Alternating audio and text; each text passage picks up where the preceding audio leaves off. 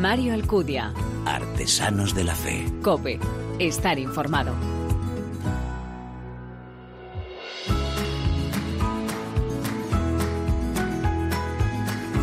¿Qué tal? Muy buenas, te doy la bienvenida a esta decimonovena entrega de Artesanos de la Fe en cope.es, en nuestra tercera temporada, un espacio en el que te ofrecemos cada 15 días esa mirada diferente a la vida desde la fe. Este programa en el que se da en la mano el testimonio, la lectura y la música, elementos esenciales en esa imagen de la iglesia joven a la que nos convoca el Papa.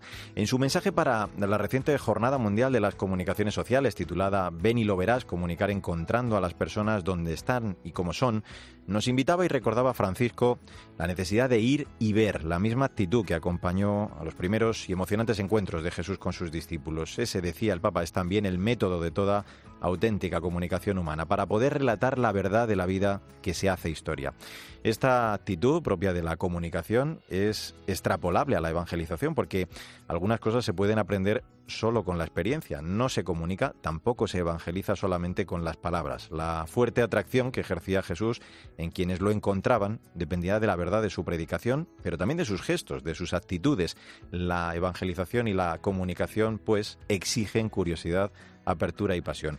Así el Evangelio se repite hoy cada vez que recibimos el testimonio límpido de personas cuya vida ha cambiado por completo después del encuentro con el Señor. Desde hace más de dos mil años es una cadena de encuentros la que comunica la fascinación de la aventura cristiana.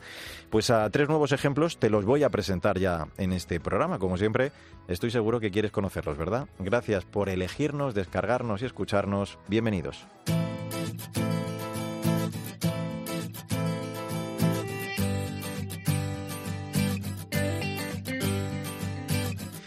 En su primer Ángelus del año, el Papa Francisco destacaba la cultura del cuidado como camino hacia la paz. Ese era el título del mensaje de esa Jornada Mundial de la Paz y lamentaba los dolorosos acontecimientos que han marcado el camino de la humanidad en el último año, especialmente la pandemia, que nos enseñan lo necesario que es interesarse por los problemas de los demás y el compartir también sus preocupaciones. Una actitud que es el camino que conduce a la paz porque favorece la construcción de una sociedad basada en relaciones fraternas. Cada uno de nosotros está llamado a traer la paz todos los días, en todos los ámbitos de la vida, extendiendo una mano a quien nos encontramos que necesita una palabra de consuelo, un gesto de ternura, una mano amiga de solidaridad. Bueno, pues además decía que construir la paz es una tarea que nos pide Dios. Vamos a presentar a nuestro invitado que verás, tiene mucho que ver con esto de lo que te estaba hablando, porque en esta nueva edición de Artesanos de la Fe nos va a acercar al legado que ha dejado su hija y que sirve y ayuda a paliar las necesidades de muchas familias. Me estoy refiriendo a Emilio de Villota y a su historia nos acerca ya Sandra Madrid. Muy buenas. Hola Mario, pues como bien dices, antes de presentar a Emilio tenemos que hablar de su hija María de Villota. Seguro que muchos oyentes, especialmente los amantes del mundo del motor, la recuerdan. María de Villota Comba nació en Madrid el 13 de enero de 1979 con 17 años de trayectoria profesional como piloto, María consiguió ser pionera en distintas categorías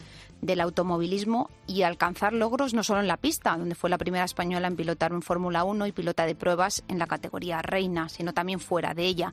Licenciada en Ciencias de la Actividad Física y Deporte por la Universidad Europea de Madrid, fue responsable de la Escuela de Pilotos Emilio de Villota. El 3 de julio de 2012 sufre un grave accidente durante unos entrenamientos con su equipo de Fórmula 1. A partir de ese momento, María muestra una extraordinaria capacidad para reinventarse. La solidaridad será su razón de vivir y los niños afectados con enfermedades neuromusculares, mitocondriales, genéticas pasan a ser su prioridad. A consecuencia de las lesiones neurológicas que le produjo el accidente, María falleció el 11 de octubre de 2013 en Sevilla.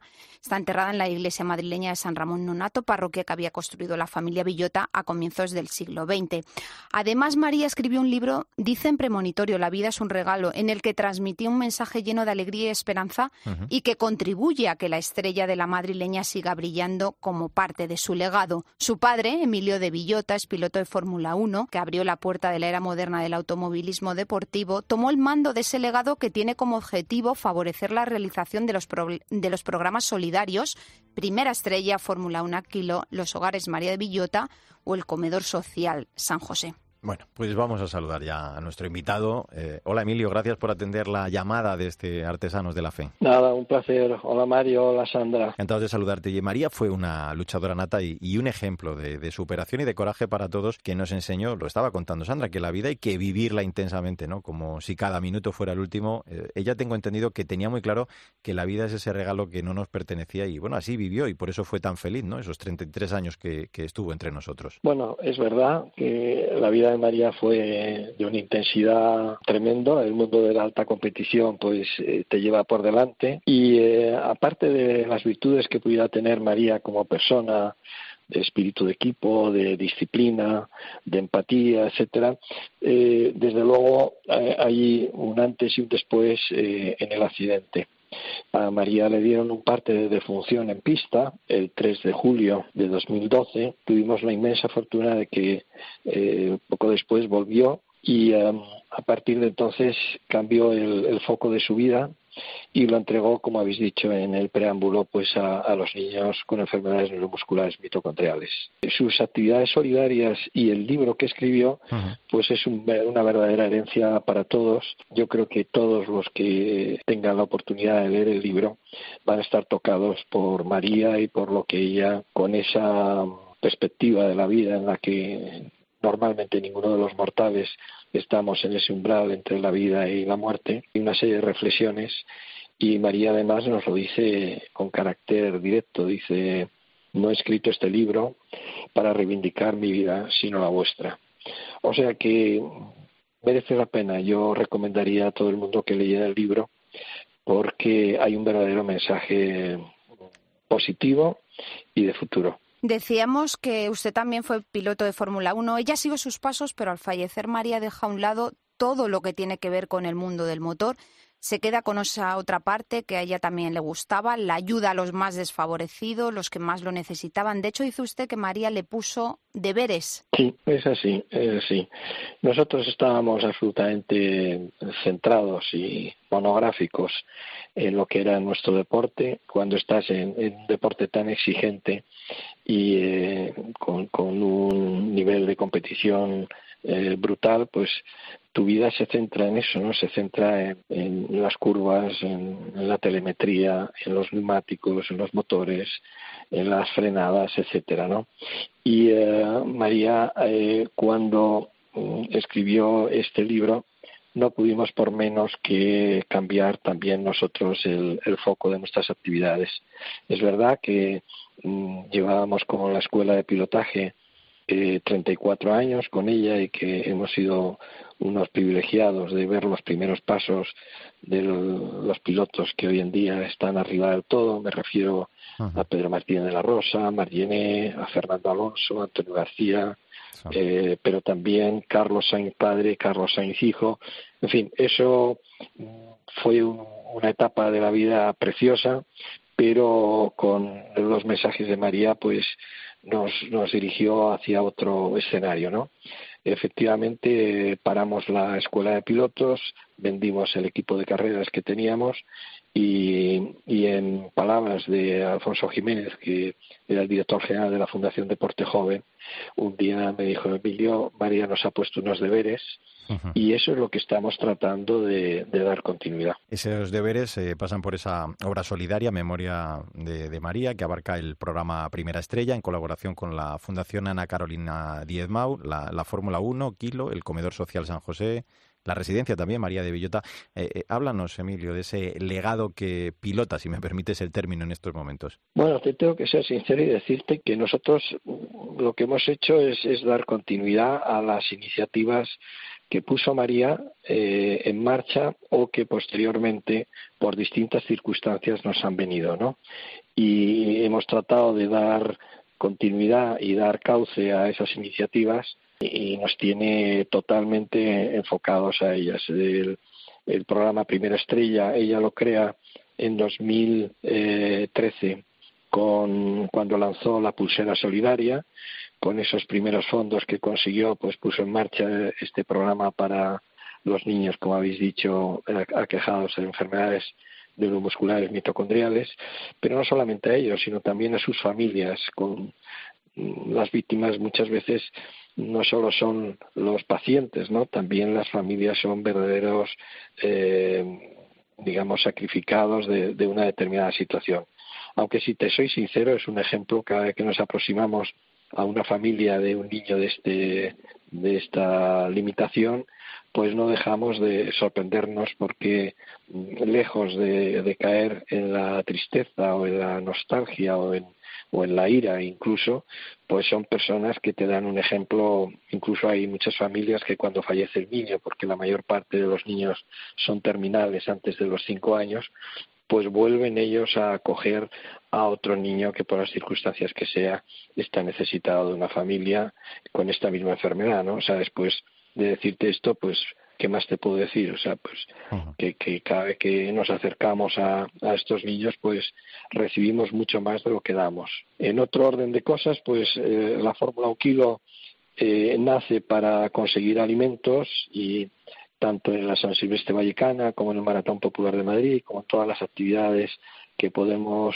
poner en marcha, también con los conciertos de Ciudad de la Raqueta y tal, tratamos de conseguir alimentos y al día de hoy pues eh, los números son impresionantes porque hemos cogido, hemos recibido en estos eh, seis años últimos más de 400.000 kilos de comida, o sea que, que se han repartido directamente en los comedores sociales de Vallecas o en el Cotolengo de Algete o específicamente también en el, en el comedor San José de San Ramón Donato y bueno, es, es una actividad que, que es muy, muy atractiva y muy fácil. La gente tiene muchas ganas de ayudar pero muchas veces no sabe cómo, ¿no? Eh, el irse a África o irse de casi misionero, pues no, no se, se, torna un poco lejos, pero lo tenemos aquí a la vuelta de la esquina. Vallecas está en M30, no, no está en, no está en África y hay gente allí muy necesitada, pero en toda la periferia de los barrios de Madrid la situación es, es similar, ¿no? En esta línea pusimos en marcha eh, los hogares María de Villota, que actualmente son seis y que tratan de, de, acoger a mujeres que están en una situación de extrema dificultad por las razones que sean, ¿no? Y bueno, poco a poco pues vamos cumpliendo los deberes que María nos dejó. Ha hablado usted de, de bueno, pues de esa parroquia madrileña de San Ramón Nonato, ha hablado de esa residencia que lleva el nombre de, de María. Yo le quiero preguntar por el papel de la fe en todo esto, porque, em, claro, imagino que cuando uno sufre la pérdida de, una hija, eh, pues eh, son momentos muy difíciles y me gustaría saber cómo, cómo le confortó o cómo le conforta incluso ¿no? la, la fe, Emilio, a sobrellevar algo tan doloroso como es la muerte de una hija a la que, bueno, pues seguro estamos contando que no ha olvidado simplemente porque está manteniendo su legado y seguro que a la que recuerda pues todos los días, ¿no? Ya camino de esos diez años que, que han pasado. Es así, es verdad que el recuerdo de María en ningún caso es de tristeza, en ningún caso es de melancolía, es un recuerdo vivo, eh, muy alegre, muy positivo y, y, en esto, pues como dices, la fe pues tiene mucho que ver, ¿no? Yo, yo creo que el dar sentido a la vida eh, tiene que ver con nuestras creencias, con nuestras eh, eh, inquietudes y, y, los que hemos nacido, hemos tenido la suerte de nacer en una familia eh, más o menos religiosa, eh, pues nos reconforta tener esta esta fortaleza, ¿no? Este apoyo que, que sin él es muy difícil eh, salir adelante. Emilio, el legado de María iba a servir para paliar la necesidad de muchas familias. El párroco de San Ramón Nonato eh, fue quien pidió ayuda a la familia para poner en marcha un sistema de ayuda a las personas que han quedado sin trabajo y sin dinero para lo más básico. Y allí también hemos visto que tú acudes a ese comedor social como voluntario desde la pandemia. Sí, eh, bueno, aquí te, te, digo un poco lo mismo que te comenté antes, y es que eh, es María la que toca eh, el corazón de la gente. Los voluntarios nos vienen, muy pocos los captamos, son todos que vienen pues por haber leído el libro o porque han leído o visto alguna de sus entrevistas y se acercan oye, quiero ser voluntario, María me cambió la vida, etcétera, ¿no? Entonces, mmm, efectivamente, antes de dos años antes de que apareciera la pandemia, había ya una necesidad clara en el puente de Vallecas, concretamente en el distrito más próximo a, la M30. Eh, bueno, pues párroco José Manuel Orcajo pues quería poner en marcha un, comedor y entre todos pues eh, buscando ayudas de, empresas y de amigos pues pudimos hacer la, obra de remodelación del local que se cogió por supuesto también de, de Caritas Parroquial y, y, bueno eso se inauguró como te digo dos años antes de que apareciera la, pandemia. Es como si fuese casi una premonición, ¿no? Eh, antes de la pandemia estábamos dando alrededor de 200, 250 comidas diarias, sin que la pandemia hubiera aparecido. Cuando en, el mes de marzo apareció esta locura, pues empezó a dispararse todas las necesidades, las colas cada vez eran mayores y las penurias más fuertes, ¿no? Ah. Y eh, en el mayor pico de la pandemia, que lo podemos situar en los meses de, mayo, junio, se llegaron a, distribuir en solo en el comedor San José ah. eh, más de mil comidas diarias. Eso ya te da una idea de, de lo que allí está ocurriendo, ¿no?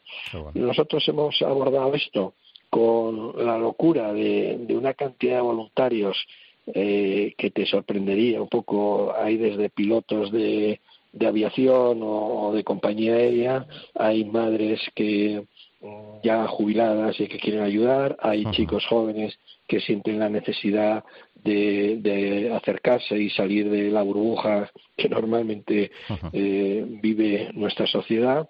Y, y bueno Mm, te estoy hablando de cerca de 80 voluntarios que en equipos de, de 10 personas se han ido turnando cada día de la semana y, y allí pues atendíamos de, de, lunes a domingo incluidos pues todos los días a estas personas no al principio pues la situación es es un poco difícil es un poco no tenemos costumbre de aproximarnos a, la pobreza. Con la habitualidad, cuando empiezas a conocer a las personas y te metes un poco en su vida y los llamas por su nombre, pues Te conviertes el tema cambia por completo. Y nosotros nos sentimos que recibimos mucho más de ellos que de lo que damos. Qué bueno. Pues eh, antes de terminar, Sandra, por cierto, esta entrevista, queremos recomendar eh, el libro. El regalo de María, escrito por su hermana Isabel, tiene mm. triple objetivo: conseguir financiación para el programa de tratamientos Primera Estrella, promover los valores del deporte y contar a, a los más pequeños quién era María de Villota. Los fondos obtenidos de la venta se destinan íntegramente a la financiación de estos tratamientos. Una muy buena causa, desde luego. Sentir, como decía María, la alegría de, estar vivo sin perder jamás la esperanza. Lo que de verdad importa es no perder esas ganas de vivir. Si un accidente no para en seco tu vida, decía ella, ve soñando, pasea observando y ama apostando. Por eso, nuestro invitado, su padre Emilio, no dudó, después de la muerte de su hija, el dejar ni un solo minuto de poner en práctica lo que ella había escrito y pedía. No podía dejar que le siguieran resbalando las miserias. María le puso deberes y su padre ya nos lo ha demostrado, Emilio de Villota. Vaya si los ha cumplido poniendo en marcha este programa Primera Estrella.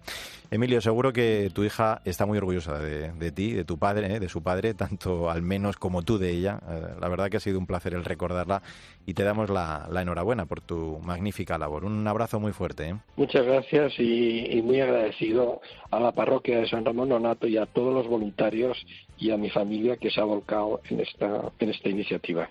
Muchas gracias. Gracias a ti. Pues también a ti, Sandra Madrid. Gracias, como siempre, por este nuevo testimonio. Gracias a vosotros. Mario Alcudia. Artesanos de la Fe. COPE. Estar informado.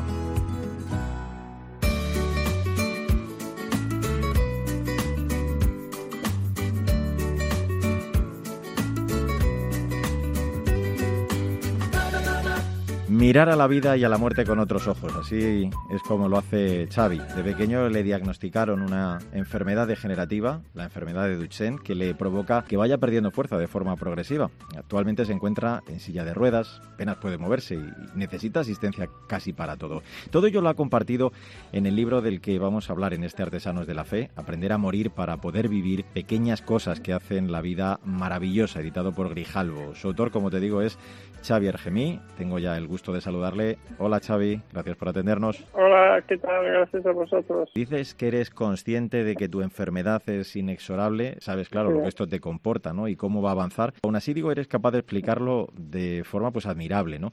Yo me imagino que, que, te han dicho muchas veces que esto para los que lo leemos es un mazazo de realidad, ¿no? Y una lección de vida además más en estos tiempos en los que estamos. Sí, la verdad es que sí que recibe muchos mensajes. Pero yo, esta forma de ser, lo he vivido en casa con mi familia y esto me ha ayudado a, tener un sentido positivo de todo. Fijarse en lo que, puedo hacer y no lo, que no puedo hacer. En tu caso, eh, Xavi, se produjo eso de, en casa del herrero cuchara de palo porque eh, tu padre es médico, tu madre enfermera y ellos han mm. tenido que vivir su profesión en primera persona contigo, ¿no? Eh, esto desde que eras muy pequeño. La verdad es que esto ha sido una suerte para mí porque cualquier problema que he tenido de salud me han ayudado a, a gestionar, ¿no? Y además mi madre también y me cuida mucho. Así que teniendo estos conocimientos me facilita mucho todo. Oye, dices una cosa eh, preciosa. Cuentas que, a medida que tu cuerpo se ha ido atrofiando en todo este tiempo, eh, tu espíritu, sin embargo, ha ganado en flexibilidad, ¿no? En, en mayor aceptación. Cada caída que he tenido en la vida, ¿no? Cada golpe, me ha servido para levantarme más. Lo comparto con nuestros oyentes porque, porque el libro lo tengo lleno de subrayados. A mí me gustaría que, estas actitudes que, señalas eh, formaran parte ¿no? De, la hoja de ruta de mi vida. Por ejemplo, cuando dices que, una de las actitudes que, realmente más te han ayudado es el dar gracias por todo lo que tienes, ¿no? O el cómo aceptar una situación. Sí, ayudado pues valorar las cosas, ¿no? Por ejemplo, bueno, al aceptar esto, intentando desanimarme, no, no pensar en lo que no puedo hacer, porque esto al final te amarga y no, y si te haciendo una bola y vives todos los días desanimado, ¿no? Y yo prefiero aceptar esto y tienes un solo problema, entonces intentas aceptar lo positivo, intentas crear buen ambiente y a ti esto te hace feliz, te hace valorar más las cosas positivas. Pero bueno, cuentas que conoces a un gran puñado de doctores, que, te has hecho amigos de los ambulancieros. Eh, en 2010 te volvieron a operar, en este caso de, la espalda, esos dos incómodos hierros. Y esto te hizo incluso hablar con Guardiola por teléfono, ¿no? Eh, te dijo eso de fuerza y coraje. Así hasta en 2018, que llega la primera crisis de, secreción bronquial y ahogo. A partir de ahí dices que comienzas a plantearte eh, los cuidados paliativos. Sí, bueno, yo lo que vi hace tres años, cuando me ingresaron a la UCI, fue una... veía que me podía morir, ¿no? Entonces al plantearme esto de la mía vi que, bueno, que tenía que decidir algo. Entonces yo preferí cuidados paliativos porque ayudarme más y además a tener mejor calidad de vida. Y yo creo que cuidados pues, paliativos son muy necesarios para la gente enferma, ¿no? Que tiene una enfermedad crónica, para estar bien acompañado no sufrir, intentar darle un sentido a la vida, ayuda a encontrar la felicidad, ¿no? Porque hay mucha gente que está sola y la soledad es lo peor. Decides estudiar eh, multimedia, eres graduado por la UOC, donde cuentas eh, muchas cosas buenas del trato que recibiste de tu tutor Antonio de forma muy especial. Sí, enseñándome a bien morir, me ha ayudado a vivir plenamente, aceptando el sufrimiento y las limitaciones, pues me ha ayudado a, aceptarme más en las cosas positivas, en lo que, las oportunidades que aún podía hacer ¿no? El hecho de, estudiar multimedia, los estudios universitarios, ha significado mucho para mí, porque iba perdiendo limitaciones, pero me, ayudaba a la familia a, tirar adelante. Dedicas un apartado a, tus padres, eh, ha habido siempre plena sinceridad entre vosotros, has hablado con ellos pues de forma muy especial, cuentas con tu madre sobre la muerte, pero siempre has huido de la autocompasión, ¿no?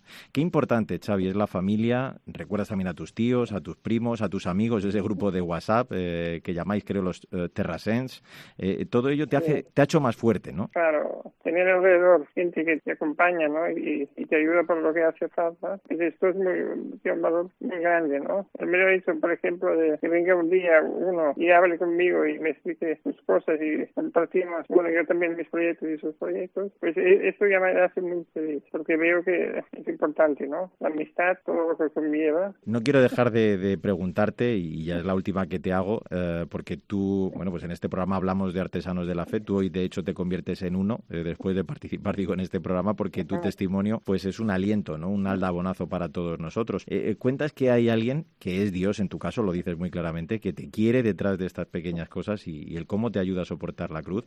Eh, destaca Xavi que cuando sobrellevas la enfermedad lo sientes a tu lado, ¿no?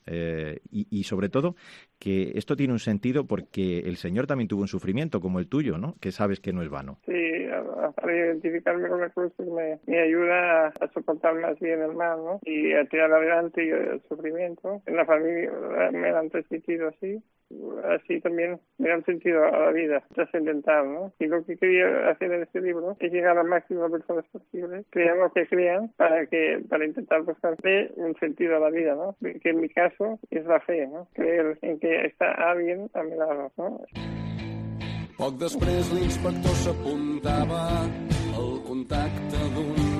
al germà que vivia a la costa eh, quiero acabar con esta canción porque esta sí que es uno de tus grupos favoritos, los Manel, ¿no? Esta la escuchaste con tus amigos en uno de los últimos conciertos a los que fuiste. Hecho, es lo único que fui y disfruté muchísimo, la verdad. Ya lo has escuchado. Xavi ha aprendido a vivir con su enfermedad y con ello, pues en parte también un poquito más de cerca con la muerte. Como él mismo relata, ha aprendido a morir para poder vivir, pero nos deja muy claro en cualquier caso que su vida, en sentido estricto, no está siendo una vida desgraciada. Nos invita a disfrutar de las pequeñas cosas. ¿Cuánto tendríamos que aprender? La historia de Xavi y sus reflexiones en este libro, te recuerdo el título, Aprender a morir para poder vivir, pequeñas cosas que hacen la vida maravillosa, editado por Grijalvo. Son una auténtica inspiración, una lección de vida. Xavi Argemi, gracias por atendernos. Te mandamos un abrazo enorme. muchas gracias a vosotros. Hasta luego, que vaya muy bien.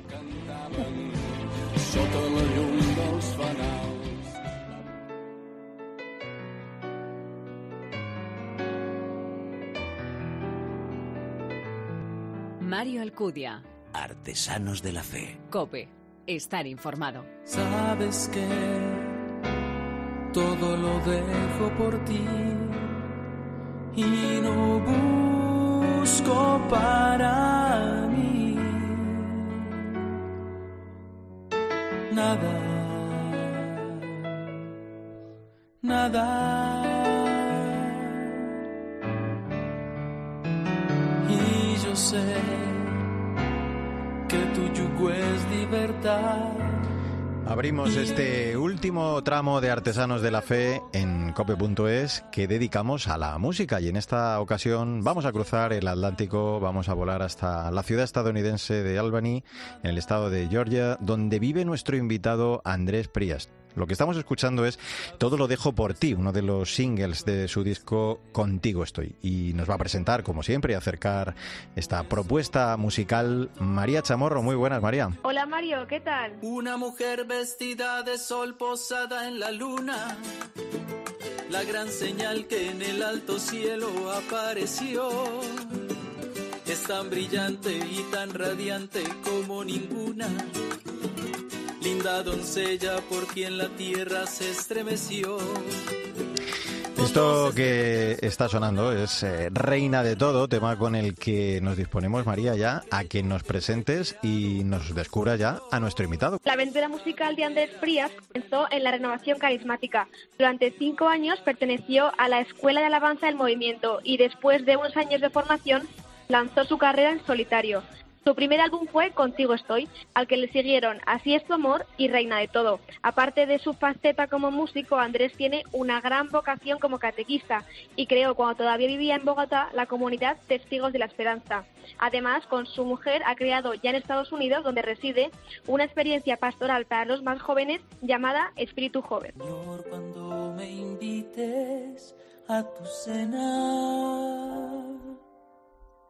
Me sentaré en el último lugar y ojalá me convides a estar más cerquita de ti que me digas que me has preparado un lugar junto al tuyo. Con este Así es tu amor, vamos a saludar ya a Andrés Prías. Hola Andrés, ¿cómo estás? Gracias por acompañarnos. Mario, un gran saludo. Qué bueno estar con ustedes hoy. Bueno, nos alegra mucho siempre saludaros. Eh, nos comentaba María eh, que te iniciaste en la música católica gracias a la renovación carismática y después de, años de estudio musical te lanzaste en solitario. Dinos, ¿cómo surge eh, en ti ese anhelo de, apostolado? ¿Cómo te diste cuenta de que el Señor te llamaba a seguirle y anunciarle a través de la música? Mira, todo empezó cuando llegué a mi grupo juvenil, que era precisamente un grupo juvenil de la, de la renovación carismática fue la puerta de entrada para mí en la experiencia de iglesia, ¿no? Eh, en ese momento yo sentí de una manera muy fuerte el llamado y me di cuenta pues que el Señor me necesitaba. la música siempre ha sido parte de mi vida, ha sido parte de mi expresión vital eh, y pues lógicamente siempre he estado ahí a la mano para anunciarle y para crear y para poder expresar lo más profundo de mi oración y de mi experiencia de Jesús. No te avergüences de mí. No palidezca tu rostro por mí. Por ti muchos creerán, porque mi gloria ellos verán y por tu vida mi nombre santificará. Iré delante de ti. Esto que suena es eh, Contigo estoy, una canción que da nombre a tu última producción, Andrés. Eh, dinos algo de, esa experiencia pastoral que has creado eh, con tu mujer. ¿En qué consiste, nos lo contaba antes María, ese espíritu joven? Esta canción es una canción que quiero mucho porque aparece al comienzo la risa de mi hijo mayor, que tiene ya 20 años y en ese momento tenía menos de un año y también la voz de mi esposa en los foros. Entonces es algo que, que, guardo con muchísimo cariño. Y bueno, estamos aquí nosotros en, en Albany, Georgia, desde hace algo más de seis años trabajando con la pastoral hispana, una pastoral familiar interesante, también lógicamente trabajando con los jóvenes. Dios nos ha dado la posibilidad de hacer un trabajo versátil, de movernos en muchos campos eh, y por eso también pues digamos que consideramos que nuestro trabajo sobre todo es un trabajo para la familia, pastoral familiar, estamos eh, tratando de llegar al corazón de la familia y, anunciarle, como te decía antes, eh, con todo el amor y con toda la fuerza, porque en estos momentos necesitamos mucho de eso, ¿no? De llegar al corazón de las familias para que puedan sentir el fuego del Espíritu y la presencia de Dios eh, en lo más profundo eh, de sus hogares. Andrés, tú siempre animas a apostar y a redescubrir la música católica, especialmente en los conciertos. Por tu experiencia, ¿cómo dirías que crees que la música puede llevar a los más jóvenes a un encuentro profundo con Cristo? Mira, yo creo que la música es una de las expresiones más sublimes del ser humano, ¿no? Y pues imagínate, eh, para acercarnos a Dios, para tocar el corazón de la gente, para hacer que la gente pueda sentir también lo sublime del amor de Dios, la música es un puente maravilloso. Entonces, los jóvenes que se enganchan hoy en día tan fácil con, tantos géneros y, tantas cosas que están recibiendo de los medios de comunicación, eh, reciben con, mucha facilidad los mensajes que se les dan a través de este arte, ¿no? De la música. Entonces creo que es una hermosa manera de llegar a sus corazones y también de ayudarlos a llegar a ellos al corazón de Dios. es una sorpresa encontrarte hoy por aquí. Siempre tu Señor me acompañas en mi sufrir. Esto es eh, a mi lado y con este tema, pues eh, Andrés, te voy a preguntar ya por tu labor apostólica, ¿Qué pasa no solo por la evangelización como estamos escuchando a través de la música católica, sino, bueno, también eres colega porque lo haces a través de la radio, como nosotros tienes un programa al corazón de la familia en la radio Misión Católica en el que pues, eh, abordáis temas ¿no? de pastoral juvenil, de pastoral familiar. Háblanos de, de esta experiencia. Mira, es una experiencia maravillosa el padre Rafael Estrada, quien es el fundador de la radio, nos invitó hace algo más de año y medio a hacer un programa eh, para la familia y nosotros, mi, esposa y yo, Natis y yo, eh, pues pensamos en un programa que se llama Al Corazón de la Familia. Ya, como te digo, llevamos año y medio llegando al corazón de la gente. En principio no sabíamos que el Señor nos estaba preparando para todo lo que iba a ser el 2020, porque pues teníamos retiros programados, encuentros, talleres y todo eso paró, todo se canceló y nos quedamos con la radio. Entonces, eh, te puedo decir que ha sido el año más intenso que hemos tenido pastoralmente hablando y, lo más particular de todo es que fue una intensidad vivida desde el corazón de nuestro hogar, o sea, en nuestra casa, en la mesa de nuestro comedor, eh, haciendo programa de radio, haciendo entrevistas y preparando y planeando un montón de cosas que hicimos en 2020. Hoy digo adiós a la tristeza que el Señor me regaló la paz.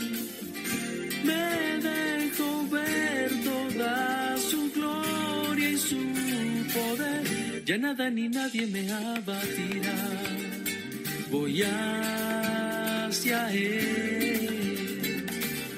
Convirtió en valle mi desierto Con Jesús mi Salvador, María, vamos a abordar ya este, bueno, pues tramo final de nuestra charla en la que estamos eh, conociendo al cantautor, bueno, y radiofonista también, Andrés Prías. Y como siempre toca preguntarte ya, Andrés, por tus planes musicales, no sé si tienes previsto algún proyecto pues a corto o incluso a largo plazo. Mira, tenemos un sencillo ya en, la puerta del horno que se llama eh, La hierba crece de noche. Es una canción que quiero mucho porque es una canción viejita que nunca había grabado y está estamos ya preparando la grabación del videoclip. Esperamos que tal vez en junio eh, o, o, comienzos de julio vamos a estar lanzando este tema. Todavía no hemos definido fecha porque, bueno, ha habido, sabes, este tiempo eh, hemos tenido que ir aplazando y aplazando, pero pero bueno, estamos ahí. Es una canción que quiero bastante. La hierba crece de noche. Bueno, yo espero que cuando la lancemos, pues podamos hacer también un lanzamiento aquí en la radio de ustedes. Sería muy lindo. Y ya la última que siempre hacemos,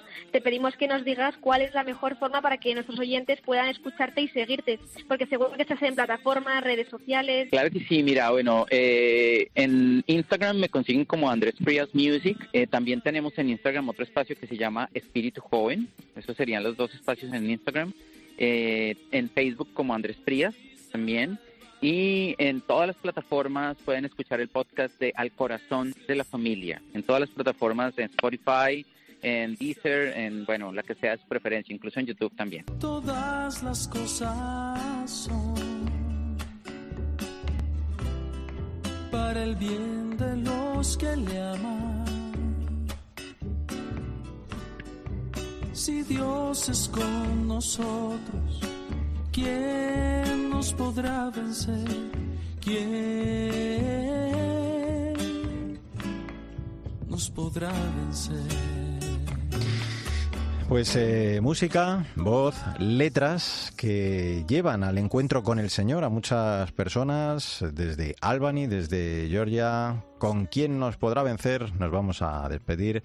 Andrés Perías, eh, ha sido un placer el contar contigo, conocer tu historia en este Artesanos de la Fe. Quedamos muy pendientes de ese La hierba crece de noche y estoy seguro que hablaremos eh, de él en este programa. Te mandamos un abrazo muy fuerte desde España. ¿eh? Bueno, gracias Mario, gracias María también. Ha sido verdad un placer, un gusto compartir con ustedes.